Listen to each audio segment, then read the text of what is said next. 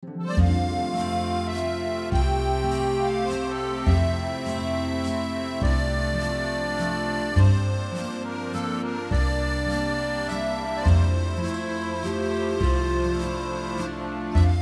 大家好，欢迎来到千禧公园。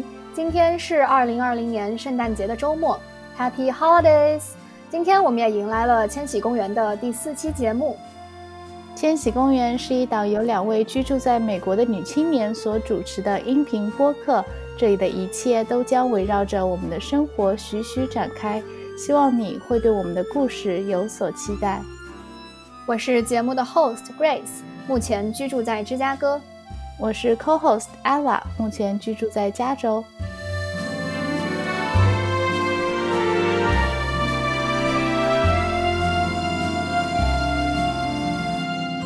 欢迎大家今天来我们的节目。我们今天想要来聊一聊在海外生活的漂泊感与安定感。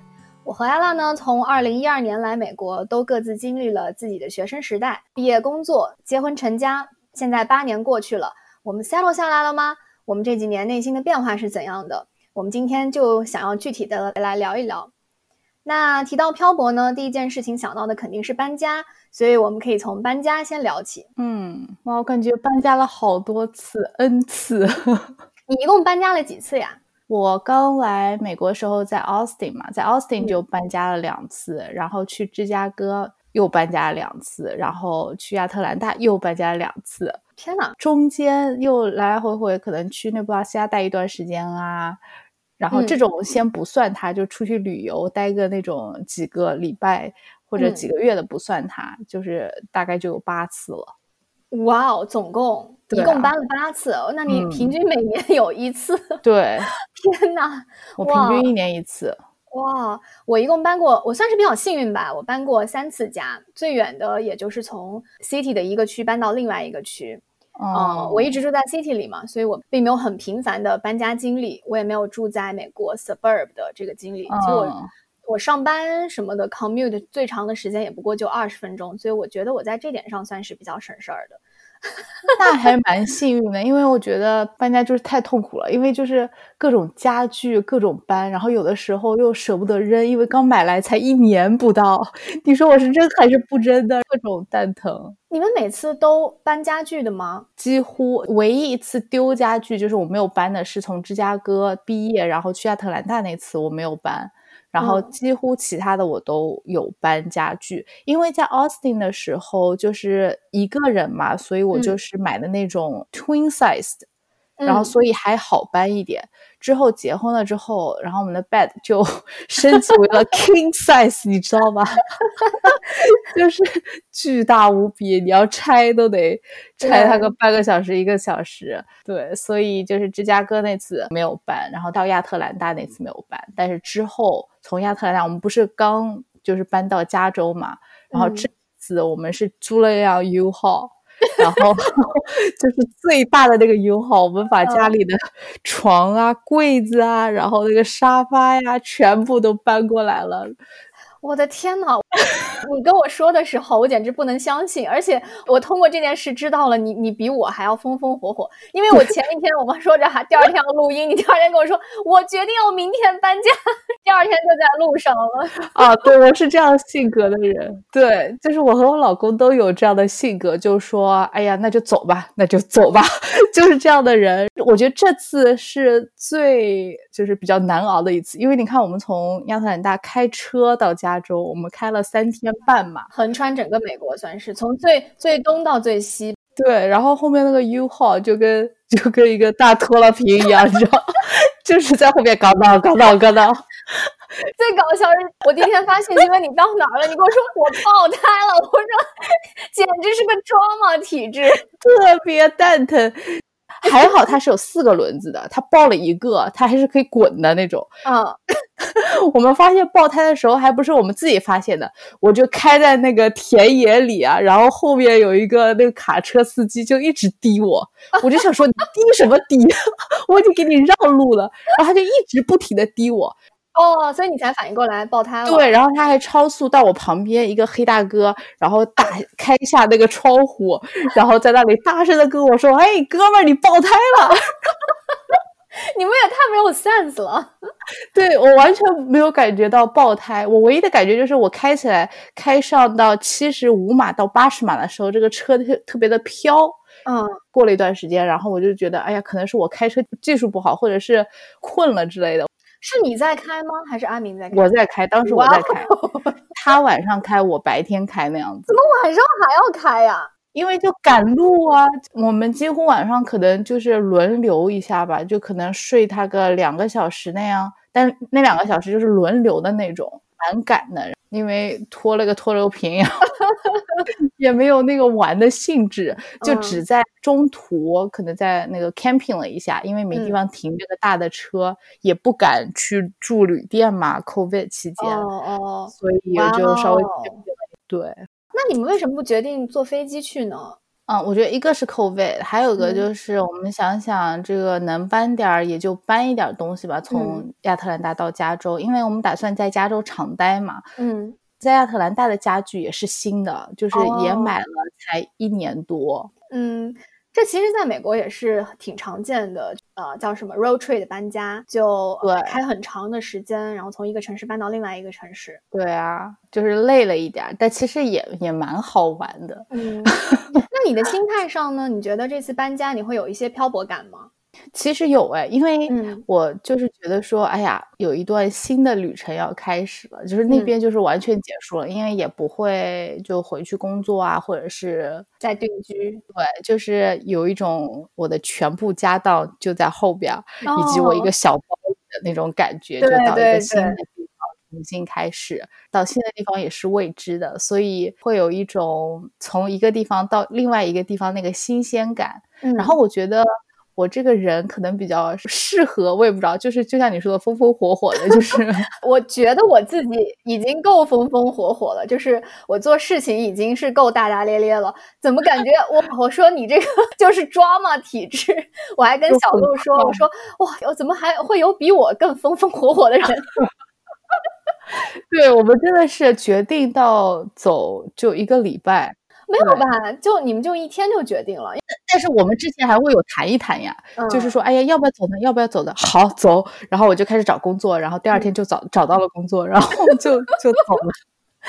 天呐，哇！对，那对比你，我是比较算是幸运的吧，因为我从一二年来，我也就是一直住在芝加哥。嗯，我搬来搬去，也就是从不同的区，就是从一个区搬到另外一个区，也没有特别麻烦的就搬家经历。但是尽管我没有每一年在搬家啊，不像你这个平均一年搬一次，嗯，这个为数不多的三次搬家，我觉得也折腾的够呛。对，我记得呃，我认识你的时候，是你刚从一个地方搬到我们这栋楼来的时候，是不是？对，我们是在楼里认识的吧？是我记得是那个去洗衣服的时候，好像我拎了一筐 洗衣的东西上楼的时候看到你的。对对对对，就感觉，我觉得过去八年心态上，我也没有感觉我 settle 下来，就觉得我冥冥之中可能还是说不定哪一天因为什么原因，我就可能又要搬走了。心态上是这样的，就果不其然哈，我最近呢是在准备一次跨国的搬家。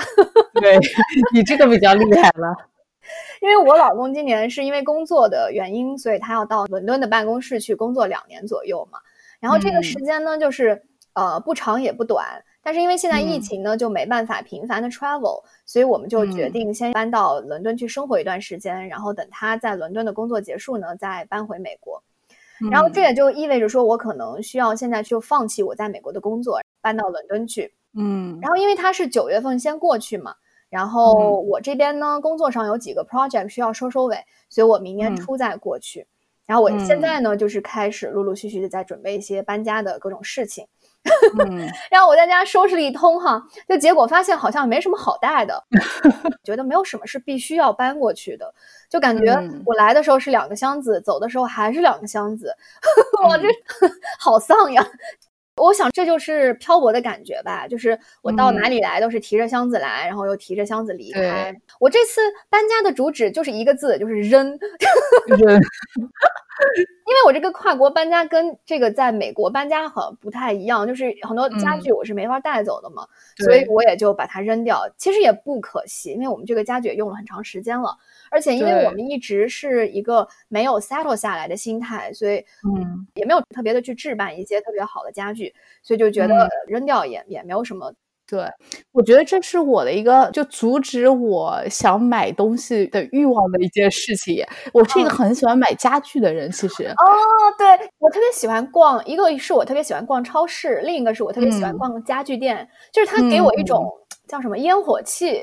就是它让我觉得我离生活特别近，就是我喜欢去压力大的时候，我喜欢去 Whole Foods 摸一摸那些水果，哦，看一看它的摆设。对，然后我喜欢去 Crate Barrel 去摸一摸那些香槟杯啊，嗯，那个床呀、沙发呀那些，让我觉得哎，有那种很 peaceful 的感觉。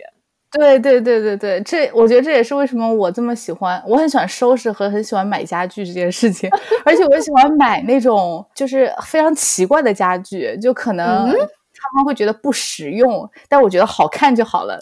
Like what？就是比如说那种灯啊，就是呃，可能。照明系统也不是很好，但是就是好看，站在那边，然后我就比如说那种假的呃树啊，或者是假的花草啊那样子，就是我还蛮喜欢买这种东西的。嗯，可是因为频繁搬家，我就会压抑我那个欲望。就是我，所以我们现在也处于嗯，从租房到考虑到买房的阶段，然后就想说啊，买房之后我就可以买我自己想买的家具了，嗯，终于不用漂泊了。对，我就想问你，跨国的搬家，嗯，就是你怎么挑选你要带什么？我其实就像我刚才说的嘛，我觉得我这八年的时间啊，看似好长。呃，我在这里上学、毕业，然后再到工作，然后再呃到成家，可以说是我生命中最重要的一段时间，都在这八年里，应该是积累了挺多东西的。但是很神奇的是，到离开的时候，我收下来也就是两个箱子，就感觉嗯，就是一种很强烈的漂泊感。就八年的生活，我其实两个箱子的这个东西，我的生活就全部装下了。对。但是同时又觉得还是挺有意思的。嗯，我收在箱子里的东西吧，都是一些我衣服没有怎么全带。我衣服，呃，我特别爱买衣服，这是另外一个话题。我就把它全部卖掉了。我有特别特别多的裙子，夏天穿的各种裙子呀，什么什么。然后我感觉好像去到伦敦我也不会再穿了，所以我就把它全部卖掉了。小鹿走的时候，小他九月份比我先走嘛，他九月份走的时候带了三个箱子，其中有一箱是我。当时刚毕业的时候，觉得一下子经济自由了，然后买了好多贵的裙子，然后不舍得给它卖掉。然后他有一 箱子是先把我的一些比较贵的裙子带过去，然后我的箱子里就会是一些，我还蛮喜欢做饭嘛，所以有一些就是好的刀，哦，好的刀，对，好的一些刀具，就是那些还挺贵的。其他的我觉得都是呃，就杂七杂八的一些，就没有什么我觉得是。是在那边买不到的，需要一定带过去的，而且就是跨国这个也很麻烦嘛。对，确实。唯一我觉得比较难处理的是，我有一些书，嗯，大概有个一百来本书，是有一些书我还没来得及看。但是呢，书呢，我觉得带过去也很麻烦，所以我就先把它们放到了朋友家，然后。等我们回来的时候再去取，就先是这样子。这次很有意思，我觉得心态上就是因为我走的时候就两个箱子嘛，就会觉得嗯自己有一种长大的感觉，就是我慢慢体会到我在哪里都能去生活。嗯，就那个话怎么讲？就是 No matter where I am, I'm able to build off my life from two suitcases。就是就是这个感觉。对，然后。我看，呃，李安的一个采访，他说他也是这一生在世界上不同的地方去辗转。嗯，他在台湾的时候，他自己是外省人；然后他在美国读书的时候呢，他是亚裔。嗯，他在好莱坞做电影呢，他又是就是纽约这个非常 arty 的这个流派。嗯，但是他回来在纽约的电影圈呢，他又不能被 recognize，因为他的电影大多数都是非常成功的商业片，所以他觉得他有很强烈的这种漂泊的感觉。但是他说，他无论在哪里，他都觉得自己是 outsider。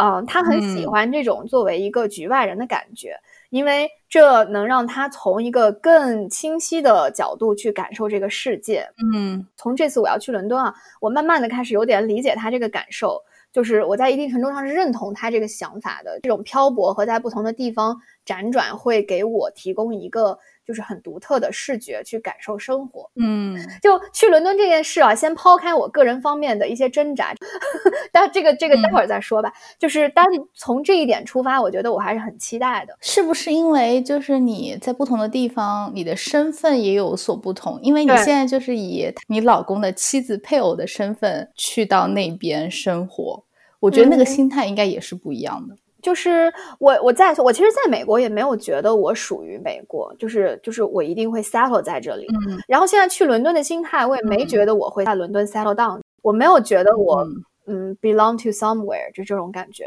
嗯，以前呢，我很讨厌这种这种心态，我觉得我一直在感叹说我什么时候可以 settle 下来。但是我觉得今年吧，我开始慢慢的有一些调整，我觉得嗯，其实这个心态不不见得是一个坏事。嗯，它可以让我去不停的去探索，然后走出我所适应的一个圈子。嗯，哦，我还蛮我蛮享受这种过程的，其实就是这个漂泊感的，就是如果我就是如果我现在没有小孩的话，我是非常享受，就是我在。嗯，有小孩之前，就是我完全不会 complain 我啊，我怎么经常搬家，一点都没有 settle down 的感觉。即使我结婚之后也经常搬家，嗯，就是这对于我来说，这我还蛮 enjoy 这样的生活的，因为我很喜欢，就是每天有不一样的新的环境的那个刺激给我带来的那个，嗯呃愉悦感，所以我好像没有那种 blame onto this 的感觉。但是我有了小孩之后呢，我就觉得我如果经常这样。子对小孩会不会不好？嗯，所以就是现在的心态可能更倾向于。Settle down 是为了小孩，毕竟带着他跑来跑去搬家也挺累的嘛，对不对？那你的心态是一开始就是这样吗？你一开始就很 enjoy 到处搬，还是说，嗯，你适应了一段时间，然后才慢慢的开始 enjoy 这个漂泊的状态？不是，我一我一直都蛮喜欢，就是去不同的城市体验不同的生活。嗯，我不喜欢在一个地方待太久，不管是工作还是学习。哦，因为我觉得会让我疲乏。嗯，就像你说的，我希望我自己可以跳出那个舒适圈，嗯，或者是频繁的跳出这个舒适圈。我觉得我是一个可塑性还蛮强的人，就是到哪里我都非常的 enjoy。可能我在这个环境，我现在还没有 adapt，但是当我适应之后的那个成就感，我还是蛮喜欢的。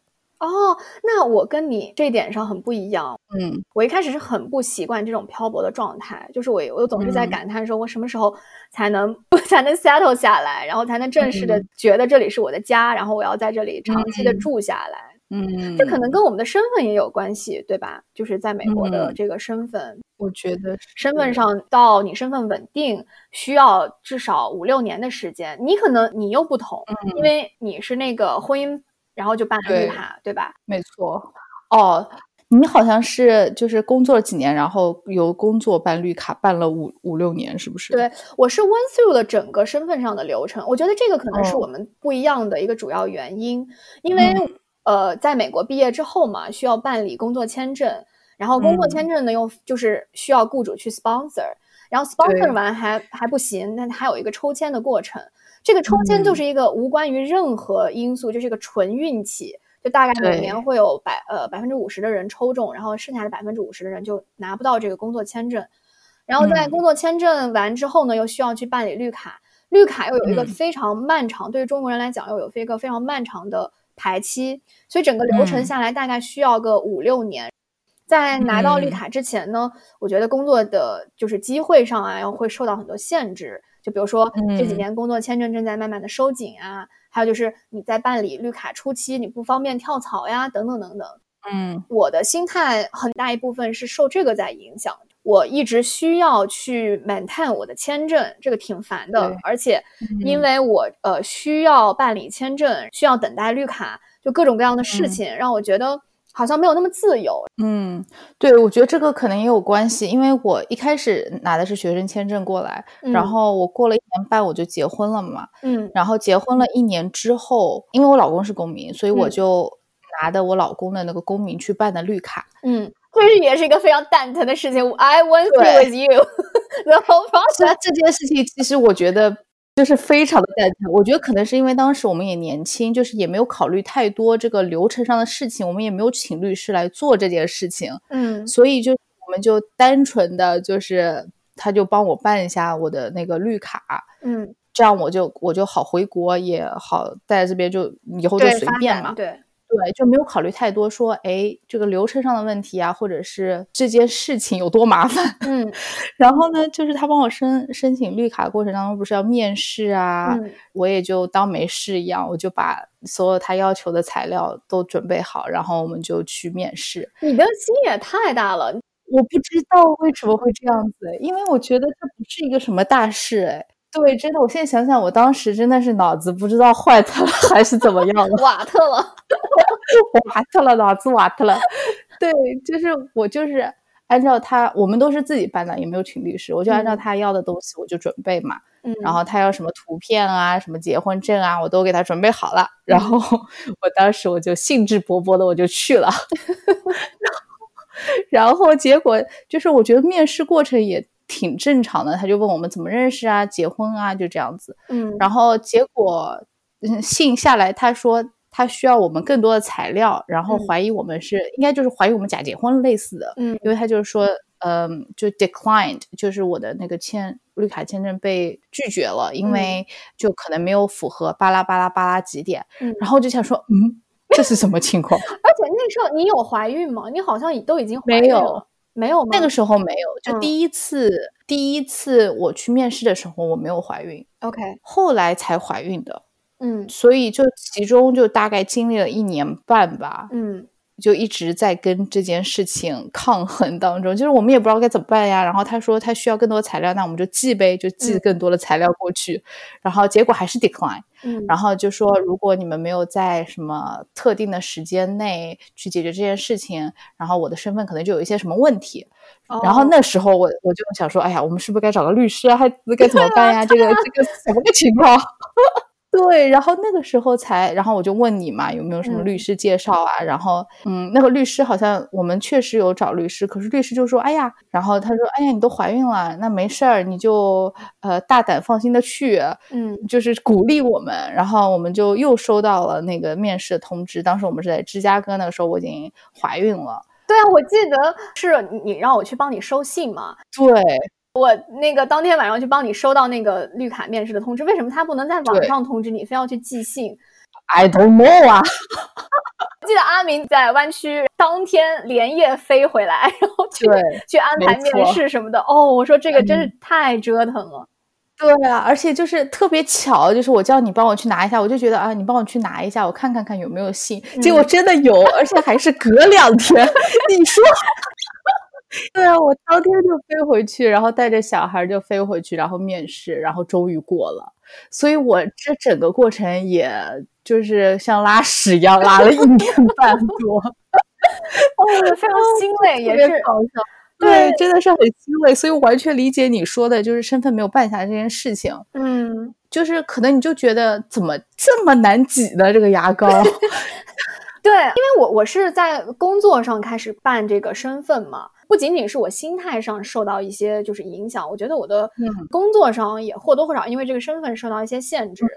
就比如说我刚毕业的时候，其实校招有很多公司来我们学校招聘，但是就是支持国际学生能办这个工作签证的公司就比较少，所以国际学生都只能去挤破头应征能 sponsor 工作签证的那几家公司。嗯，当时的好多同学，他们有去实习，呃，实习的公司里的老板啊，还有就是组里的人都很喜欢他们。但是就是因为他们公司没有那个 sponsor 的 policy，所以他们实习完之后吧，就没有拿到那个 full time offer。嗯，就整个是一个很烦的过程，就觉得好不公平。我比美国人要更努力，我付出的比美国人要更多，但是其实就是因为是个身份，我受到很多限制。嗯，还有就是。在拿到工作签证之后呢，并不是说万事大吉了，就还有呃，我们还需要去维持这个签证，就维持就怎么说呢？就是需要我们需要一直保持在一个工作的状态。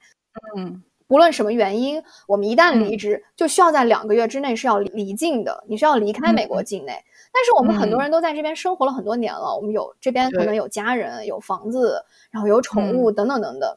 就是，嗯，你如果是一旦就是工作上有什么什么问题，你就必须要马上两个月之内要把打包走人，就所以这种感觉是一个哇，就好强烈的，就我我必须要 maintain 我的工作。比如说哪天我觉得这个工作实在是干不下去了，我不能说啊，老娘拍屁股走人，就是对我必须要找到下家，然后把我的签证 transfer 过去，然后我才能有下一步的打算。嗯，还有就是也不方便回国。嗯，呃，我们专业还好像一些就是比较就稍微敏感一点的专业，然后一旦回国，一旦去使馆重新办理签证，可能就要被 check，然后他们一 check 可能就一个月以上。就要意味着他们要在国内停一个月以上，但是因为人家在这边是有工作的呀，对，就回回国探个亲什么的，就卡在国内就过不来了，这也是很对。对公司来说也是很烦，就是它有一个 risk 在嘛，对，你人不能老老是不在这边，你要休长假也是有限的嘛，你不能老是在国内卡着过不来，那我这边工作怎么开展？真的是好烦人，一系列的事情。嗯，我有好多读 PhD 的朋友吧，就更是糟糕，就是他们。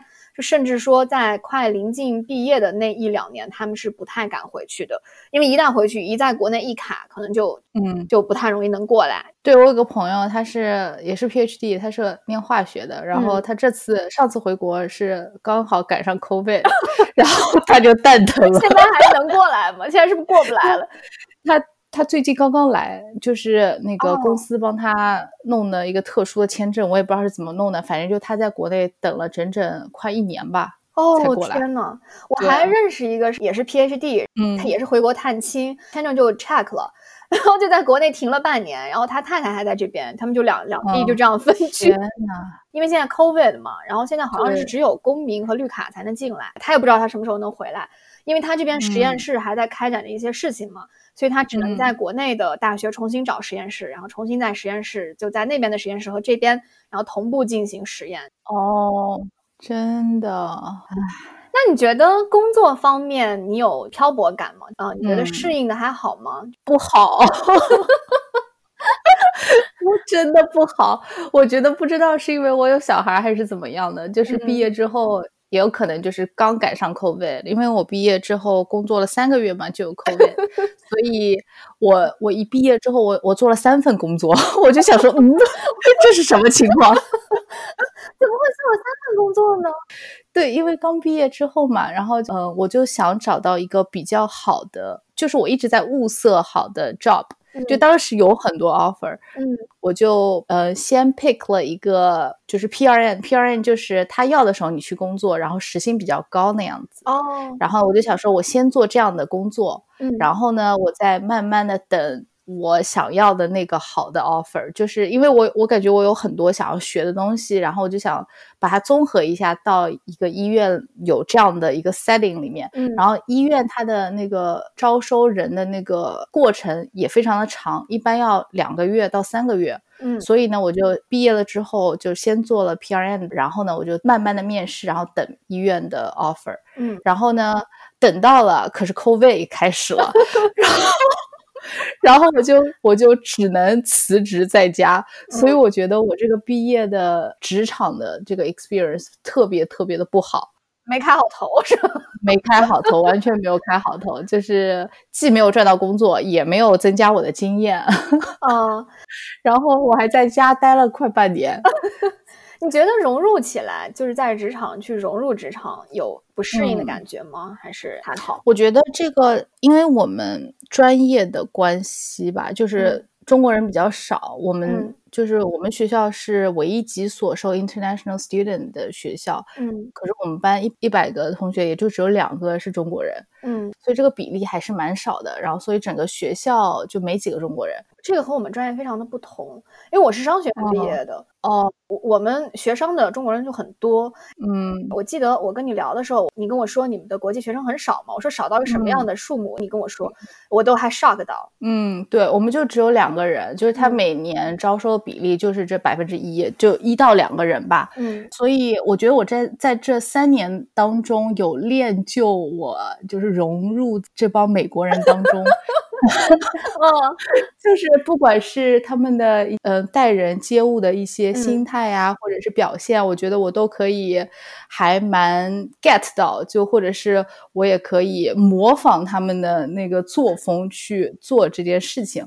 所以在工作上面，因为有这三年的积累嘛，所以我觉得在工作上面倒还好，就是融入，不管是融入还是对待病人那些。一些 conversation 啊，是因为我们我觉得就有很多就是你要去跟这个人去打交道，嗯，而不是对着一个 paper 或者是电脑，就是我们对待电脑的时间比较少，你就是要出去跟人打交道，嗯。这个在这三年学习过程当中，我练的还是可以的，所以职场当中我倒没有太多的这个漂泊感，或者是不确定感，或者是不舒服的感觉，倒没有。嗯，就唯一的可能就是觉得自己还没有特别的融入到这个氛围当中，因为我大多数的工作都是 PRN 嘛，嗯，就人家。人家在吃饭的时候，我工作那种状态。哦，OK，对，就是当他们，比如说他们有一个 group，然后他们 group 在吃饭或者是在开会的时候，是我工作的时候，因为我就要去填补他们的空缺嘛。嗯，要不然医院也不会要 PRN。所以我觉得很大一部分是我没有办法融入到他们的那个小团体里面，可能是因为我的工作性质的关系。但是我 full time 的那个工作，我就觉得哎好很多，因为。我就是一天八小时都跟着他们在一起，所以那个感觉就要少一点。所以我觉得跟工作的性质也有很大的关系，就是这个融入感、归属感。哦，那这个蛮有意思的。哎，我好奇的是，你们都聊些什么呢？嗯，我们很大程度上就聊那个，如果是在工作的时候，就聊工作，就聊病人。嗯，呃，这个聊病人就可以聊出很多八卦，就说。就是这个不太好啊！就是听众朋友们千万不要学哦。如果你是 medical field，有的时候我们就会聊，哎呀，这个病人他有，嗯，他上段恋情怎么样？或者是他哪个老婆来了，这种会聊。对，有。然后或者会说，哎呀，这个病人的那个的妻子也是这边做的，然后他们一家人怎么怎么样？就有时候会八卦这些事情。然后有时候一些呃比较特殊的病人来了，比如说这个病人。呃，就是长得长得好看一点儿。对我们以前有一个病人，他是一个那个 movie star，然后呢，然后就会讨论他怎么怎么怎么样，就是这这种都会有讨论，就是会讨论病人的比较多，然后当然也会就聊自己的生活啊，或者是然后有一些 after，呃，就是就是 happy hour 叫什么？对，happy hour 就是去玩一玩啊，怎么样的？嗯，所以就是。这种就是当当病人多的时候，就是就专注于做自己的事情，嗯，然后病人一走了，就开始各种八卦。还蛮不一样的呀。嗯，回忆起我刚入职的时候，就是感觉 就我没有你感觉一开始上来就那么适应。我觉得我嗯一开始就非常生涩，然后非常懵懂，就什么都不懂，然后从零开始。嗯，我记得当时我的 mentor 一点一点的开始手把手的教我，就比如说嗯从着装开始，就怎么样去穿 suit。就是因为因为我毕业是在一个投行工作嘛，投行是一个非常 conservative 的地方，然后大家都需要 dress up。嗯，我的 mentor 是一个非常有品位的职场女性啊，她从怎么样穿正装开始教我，她又跟我说你要注意去呃学习怎么穿，然后去慢慢的找到一个能代表自己的风格，就等等等等。嗯，我觉得我们平时 social 的这个话题好像和你们的这个谈病人也不太一样，就是我的 mentor 他特别告诉我说你要去 follow football。就是你要懂得怎么样去看球，然后才能和同事去 social。然后尤其是我们每周五也会有这个 happy hour 嘛。如果没有小孩又不懂 sports，然后就貌似好像真的没有什么可以聊的。嗯嗯，我感觉好像和你们这个 field 的生态还不太一样。哦，我一上来就感觉不仅我的 technical 的部分有需要学习的，然后就是这个 soft skill，就是 communication 的部分有很多要学习的，就反正要学的东西太多了。嗯，我有两点是我比较 impress，就是当时我 mentor 跟我说，他说你要做到比美国人更努力，嗯，也要一直保持在一个 alert 的状态，这样你的工作才会被看到。还有呢，他说你该 speak up 的时候呢，就一定要 speak up，因为，嗯哼，就我的 mentor 也是亚裔，他是高中过来读书的，然后呢，他就说，因为我们都是亚裔，然后很多时候呢，我们不善于去表达自己的观点，不会去为自己争取机会。但是，这其实，在职场上，leadership 跟技术是同样重要的。我这几年呢，越来越觉得这个点是非常对的。对，我也看到说，哎，我们这一代好像和上一代人在职场上是很不一样的。我们在这方面其实慢慢的是越来越注意，然后做的也越来越好。嗯，我觉得我这几年还是在职场上有也还是成长了不少。我们组最近进来了新人，然后我看着他，我就会回忆起我当时那个非常懵懂的这个样子啊。我就会想起啊，我原来 是怎么样的，像个小白 一样。然后想到这点呢，觉得还是很欣慰的，觉得哎，这几年好像也没白辛苦。嗯，但是啊，there is always 但是，我觉得进步的空间是很大的。嗯，就我感觉做我们这一行，好像我们和美国人并不是站在同一条起跑线，因为我们并不是在这个文化下长起来的，所以我们很有很多东西就是相比于他们，我们本来就缺了一些，所以这个部分是需要去去弥补的。比如说我上个月我在写一个 proposal，然后我花了一天的时间。仔细的打磨，然后写完了一篇 service agreement，然后发给我老板，我老板就咔咔咔五分钟改完给我回过来，然后我一打开，哇，满江红，是语法还是什么？就是专业性啊，还有一些逻辑的结构，还有一些比如说呃，它的一些遣词造句，它的一些用词，它把我整个 agreement 的结构都调整了一下，写的非常的漂亮，然后非常的专业，还有很多那个点。我是没想到的，然后他又给我补充上去，重点是只用了五分钟。天呐！啊，因为我 work from home 嘛，我就在家里嚎叫说：“啊，差距怎么这么大呀？这个要怎么追赶呀？这追不上呀！”我觉得这个是很难的，特别是文书方面。就是你们专业是需要写很多东西的吗？并不是需要频繁的写，我们并不像读法律的，但是需要偶尔的写，就偶尔的写就能看出功力了。我感觉他们，嗯，尤其做到老板这个级别的，他们的就是 writing 这个 skill 非常的强，嗯，而且他们整个思维非常的严谨。比如说我写那篇，我漏了好多的点，我是没有想到的，在我的思维里面完全没有这方面的概念，但他都给补上去了。我看完之后有点绝望了，觉得这 不要绝望，这什么时候才能追得上，才能达到人家这个水平？这个差距太大了。嗯，你老板是美国人吧？对我老板是纯美国人。哦，那那还好，安慰一下自己。你让他写一篇中文的 proposal 出来。是是是。所以也还是需要，还是有很大的进步空间，因为毕竟我们是在这个土壤上工作嘛，嗯，就还需要一直敲着自己的警钟，没错，持续的进步，没错，对，成长和收获总归是有的。就是刚才你说到你们写那个 proposal，我就觉得我比较这在这方面比较幸运，因为就是虽然我们也要写东西，但是呢，我觉得我们的东西它是有个 template 哦。因为我们要写的病例，就是你看完一个病人之后，你不是要写病例嘛？就是他他今天做的怎么样啊？然后你对他的一些期待呀，他的 goal 有没有完成啊？巴拉巴拉巴拉的。嗯，但是他有个 template，所以非常好套。我老板特别搞笑，我就问他，我就说你大概多久写完你这一天的病人病例？一 一般他是有十五到二十个病人一天嘛？嗯嗯，他就说啊，这个如果让我都累积起来，半个小时大概就可以完成了。然后我一想，我靠，我好像是一个人 写半个小时，就我一个病人写半个小时。他说他二十个病人半个小时就搞定，我就想说这是怎么做到的？他说啊，你就这么干，你就把你的 template 全部写好，然后就有一些 short。就是你按一下一，然后 点下回车，叭叭叭，一句话就出来了。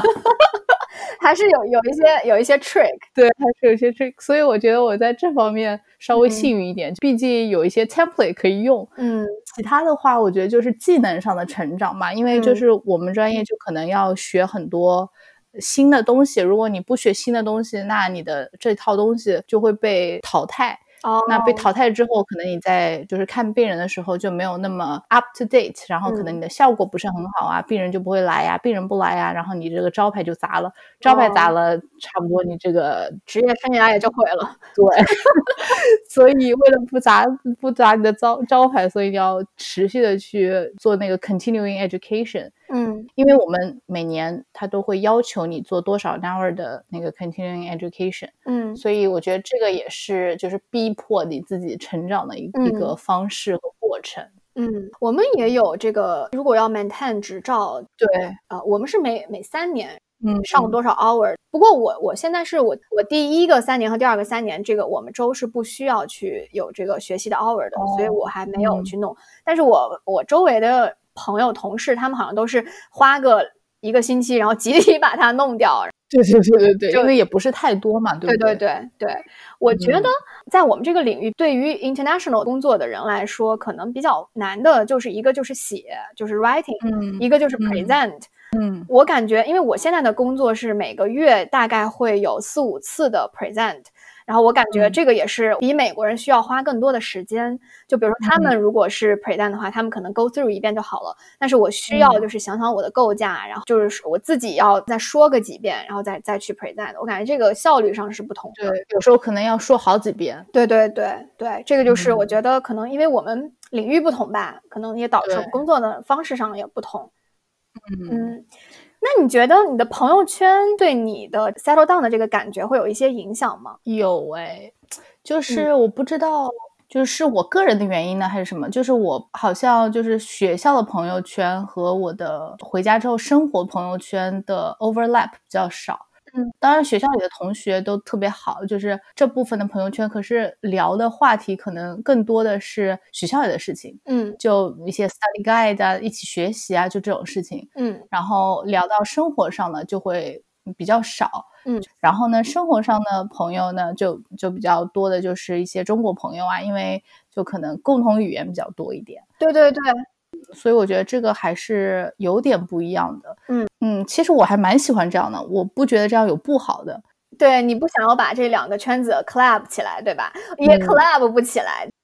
对，也 club 不起来而且我不觉得这样不好，嗯我觉得这样也蛮好的。而且外国人就是至少我接触的那些外国人，他们其实自己确实也有一个家庭的朋友圈，嗯然后和他们的学校的朋友圈也并不是一个，就是他们也是以家庭为重，所以我觉得这上面其实跟外国人还是有点像的，就是这并不是一件不好的事情。嗯，嗯同意，我跟你也是一样，嗯跟我相处的嗯 close 的人。也大多都是中国人，我有大概各类的朋友吧。这几年感觉形成了一个 跟什么人相处就用什么样的方式。嗯嗯我感觉和美国朋友呢会时不时的问候一下，然后嗯，有需要帮忙的时候呢就帮一下，但是不嗯。太会和他们很频繁的老约。嗯。我上一个工作有呃几个处的非常好的美国同事，工作之外也会联系，但是我跟他们嗯。相处，我就是还是用的是美国人的思维。就比如说嗯。举个简单的例子，就我不会和他们聊一些他们价值观里没有的东西，啊、嗯。就 for example，就他们没有剩女这个概念。比如说，嗯他们也嗯没有为父母养老的这种义务，他们脑子里是没有这种这种 idea，就是他们不理解这嗯些是什么东西。然后和他们相处呢，我就会我我会把自己调整成一个美国思维，嗯 这样的话交流起来也比较简单。嗯，没错。还有一点可能是生活方式上也不一样，我觉得他们更多的是他们非常的 outdoor，然后就比如说骑自行车呀，然后跑嗯马拉松呀，就各种各样嗯户外的运动。我 刚开始工作的时候参加过，和他们去过几次。我发现我好像嗯没有那么多，没有那么 sporty 啊，然后体力嗯不佳，跟不上人家的节奏。然后去了几次，我也就反正不感兴趣了，我也就也就没哦去了。这个这个深有体会。我记得就是我觉得我还蛮喜欢 sports 的，然后嗯跟我原来的室友一起去游泳，我的个妈呀，我根本追不上。咱们这个身体素质，我不知道为什么，对，反正我是跟不上。他他又是游泳选手，可能我就是这么安慰我自己的啊，就是。你知道我们我们领域他他是一个原来他们学校的游泳选手，我就想说哦还好，哦就是安慰一下自己，就是对各种确实体力体力跟不上。对，我们的生活方式不太一样。就我当时上学的时候，有一个 A B C 朋友，他是就是在美国长大，纯美国思维。他是我们学校就是无动力帆船的 club 里面的那个，嗯就是他他好像负责一些事情。他就说你想不想去尝试一下那个帆船？我说好。嗯然后我去到之后，因为它是无动力嘛，全是靠那个 拨那个帆，你嗯你要要让那个船走，你要开始拨各种拉那个绳，然后去调整那个嗯帆。那个船一走起来呢，就是因为我拨帆不及时，那个船就会两边晃，然后我就从那个船船的这边滚到那边，然后又在那边滚到这边，然后一天下来，我这个膝盖全是紫的。第二天我就说我不去了，我不去了，你去吧。哇，那你胆子还是很，就是你这个是从哪里来的信心让你说好的？就是因为我之前和他处的特别好嘛，就我们俩哦就是一直呃中午会一起吃饭，然后呃哦当时我开始准备我的简历要去面试啊、什么，他帮我，他不是嗯、就是 writing 特别好嘛，然后他帮我改，然后帮我 mock 一些 interview 啊什么的，就处的特别好，然后我俩经嗯常一块去逛街呀、干嘛干嘛的。而且他也是亚裔嘛，他虽然是是 A B C，但是他家人也是中国人，广东人吧，好像是哦，广东人，嗯嗯，有亲切感，然后也处的特别好。然后特别搞笑的是，有一次他要去波多黎各，嗯，一个人背包去。然后他问我说要不要去，我说哎，那我要看看我的时间，干嘛干嘛的。嗯，然后他就说啊，那你会跟我去 bar 吗？然后我说嗯，你为什么要问这个？然后他说我怕你特别的 boring，到时候我让你去个 bar 你不去，我觉得你不太好玩。哎，好可爱呀他。对对对，对我觉得他们可能也知道我们的生活模式比较的对。呃，在他们眼中看来，可能比较的宅吧，也不知道宅，比较的没有那么 active。没错，我觉得我现在是处于一个安定下来的那个心态，就是，嗯，以前可能比较浮吧，我这个人就是，呃，不管是做事还是学习啊，不管是干嘛的，就比较浮躁。嗯，这也可能是为什么我就是这么喜欢漂泊的原因。但是这两年，不管是因为家庭带来的因素啊，还是可能年纪大了的因素，就折腾不起了。现在就是更想要安定下来的心。嗯嗯，我觉得这是我的一一个成长吧。嗯。现在就是慢慢的就是让自己沉下来，然后安定自己的家在某一个地方，或者是安定自己的事业在某一块地方，就长期尽量的不要去动它，可能就是五到十年那样子。然后你就对，你就决定 settle 在加州了。嗯，我觉得现在这个有百分之八十到九十的那个可能性。对，哇，以后你就住在宇宙的中心 Palo Alto，是 Palo Alto 吗？现在我们还没有决定，所以现在我还在飘当中，我这个心还不知道要飘到哪一个地方 settle down，就是，但是应该就在加州这一块地方。嗯，哦，我好喜欢加州。嗯，湾区的这个天气和昆明很像，它就是一年都就是没有太冷也没有太热的时候嘛。我我喜欢这种特别就是阳光特别好的地方。然后想想我要去伦敦，我就哦天呐，完全不一样的。对对，我觉得我的心态上跟你是有一点，就是稍微有一点时间上有点反过来。我以前特别怕漂泊，我以前特别不喜欢这种漂泊的状态。我觉得我希望我赶紧能 settle 下来。但是今年呢，我觉得我好像是长大了一点，就是我能够去拥抱生活中的这种不确定性。就是我能够有勇气在这种不确定性中去享受生活，虽然是个漂泊的状态，但是我希望我慢慢的能培养自己有一个能力，就是不论是生活是什么样的，我能确保我的心是安定的。嗯，比如说举个例子啊，就过圣诞节的时候，我想在家弄棵圣诞树，对，呃，装饰装饰。然后前几年我的心态就觉得，哎呀，这个好麻烦呀。然后现在还没买房，等买了房子再弄吧。嗯，就我的想法是这样的。但其实这也不冲突，对不对？嗯，我前几年去做这件事情和买了房子再去做，其实，在面对生活上的心态是不一样的。嗯，前者是一个更积极的生活态度，就是无论生活怎么样，我都要把生活过好。所以今年我就，呃，因为今年我也面面临就是一个很大的变动，我需要对从美国去英国，然后我就反正努力的调整我自己的心态，就是想做的事情呢，我就要求就迫使我自己积极的去做。然后呢，去主动的去创造出生活中的一些安定感。就我看那个呃，Sherry Sandberg 写的书，他就说，对于现代女性来讲，就是婚姻生活还有工作就没有一样，就是对于现在的女性没有一样是不充满 uncertainty 的。就是我们应该去锻炼自己的一个呃 mindfulness。这个 mindfulness 应该怎么翻译呢？嗯，叫什么？就是活在当下。嗯，也不特别全面，应该是叫什么？一种正念，就是一种专注当下的一个专注力。哇，嗯，中文没事。对，我想就是我在去伦敦的这个事情上呢，我也希望就是调整到我的心态是 be mindful 的。就我在内心上有很多很大的挣扎，因为我需要去放弃我目前的工作。对，呃，去伦敦待两年，然后回到美国，我可能事业上又有一个中断。嗯。就我之前在事业上的呃规划呀、计划呀，可能都会改变。嗯，对于我的 career 上来讲呢，去伦敦是一个好困难、好困难的决定。但是，就从婚姻的角度来讲呢，去伦敦恰恰又是一个 no brainer。嗯，这并不是一个困难的决定。Anyway，这是这是另外一个话题，这是另外一个婚姻的话题。嗯，所以从从另外一个方面想，就既然我做了要去伦敦这个决定，我就要 be mindful。要用正念去引导我从一个积极的方向去思考。嗯这个积极的，我现在能想到的积极的方向就是，比如说去伦敦可能会逼着我从我呃习惯的舒适圈中走出来，嗯事业也好，然后生活也好，嗯呃，我都会去伦敦去探索一个我新的生命旅程。嗯其实嗯，从这个角度想，也觉得还是很美好的。对，因为不管你在哪里，都可以学到一些新的东西嘛，所嗯以对，就是是一个激动的心，你马上嗯就要去伦敦了，而且马上就可以看到你的 hubby 了，你应该 是开心的、激动的。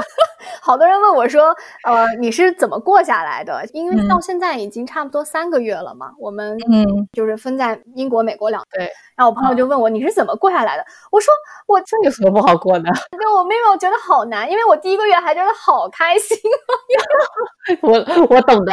哇，就好自由，而且终于没有人嗯睡觉的时候在我旁边打呼，这是一件多么美好的事情。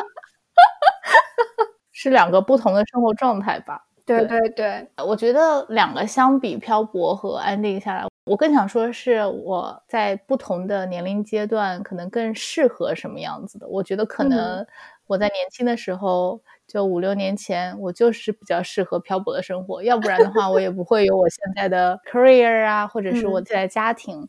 然后到现在这个点了，那我觉得就是我比较适合安定的生活，因为我再飘下去，我的小孩儿 就不知道该去哪儿了。